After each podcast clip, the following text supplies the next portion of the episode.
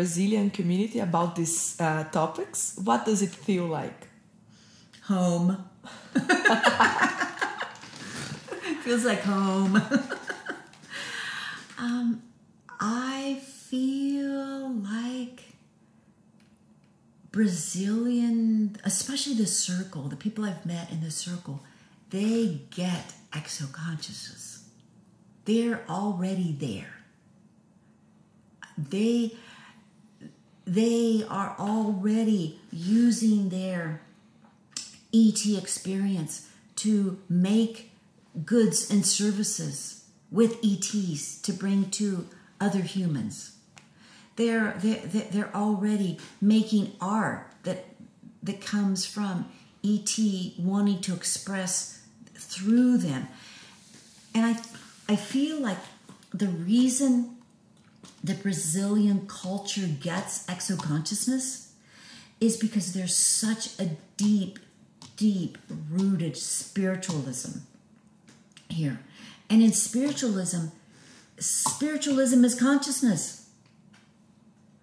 Spiritualism is learning to listen and be guided and have a free, open, peer to peer exchange with a spirit, with a being, maybe with an ET, maybe with an angel. That there's a there's a culture here that's that's at home with this experience like no other place I've been in the world. No other place. It's really impressive. Oh, so I've I feel like Brazil is a gift to exoconsciousness. Truly. In your experience with these uh, communities around the world, uh, what is the goal? This new consciousness uh, uh, level of, co- of contact. I'm I'm writing. Um, I'm in the process of kind of germination of writing a paper. How will we know when exoconsciousness is successful? Like what? What's it going to look like? What's it going to look like? In many ways, it's beyond my imagination. Beyond my imagination. What would it look like for us to simultaneously respect ourselves as sovereign humans having a relationship with ETs? And I respect you as a sovereign human having a relationship with ET and someone else. Maybe their sovereign relationship with ET is with a different ET, very much not like the ET I know. How do we respect that subject experience of that other person? And yet, and yet still have high regard for our own experiences. I I I sometimes think it's going to look like do you know that word kaleidoscope where you turn it and you have all these fractal geometric images? I think that as exoconscious humans come in contact with each other, it just starts. You have one fractal there of many different shapes, and then their encounter turns, and then you have this entirely different fractal that emerges, and then you turn it again, and totally something else emerges. I think one of the things that I will be, or many, the Institute, I should say, will be able to do is to see that here I am, 2018. This is how I define consciousness. This is how I define ET. This is how I define exoconsciousness. But this is how I define human consciousness, most importantly. By, by 2025, I would think that the definition of human consciousness will have exploded. Exploded. And do you think it's going to change every, every kind of relationships we have? Relationships with brands, what we uh, buy, how do we, we buy. Do you think it, this is going to change everything? I think it will. I think it will change commerce. I think it will change economics. And, and, and once again, I want to be clear.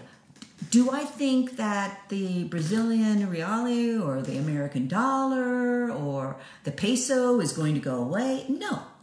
No. It may change, maybe bitcoins or uh, another cryptocurrency.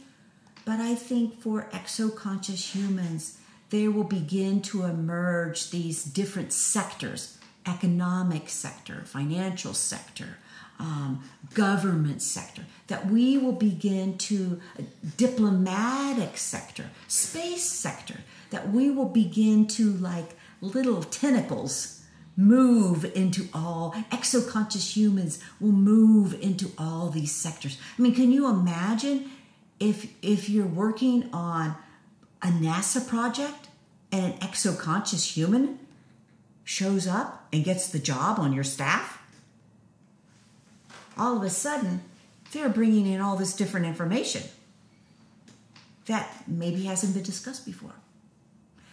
Can you imagine that if you're a physician and you're director of surgery at the hospital, and all of a sudden this exoconscious human comes in the door and they're like, oh, I know a better way. Watch me do psychic surgery. That's how it's going to happen. It's going to be like little tentacles. And really, when we think about it, that's how it's been with ETs. ETs have been like little tentacles. Oh, this person's awake. I'm going to enter her life. I'm going to talk to her. Oh, this little boy over here, he's awake. I'm going to be a little tentacle. I'm going to enter his life and be part of his life. I think that's what we're going to do. Could you give us a final message for exoconscious community in Brazil? My my message to the exoconscious community of Brazil is please, please, please let us hear your voices. Let us hear your message.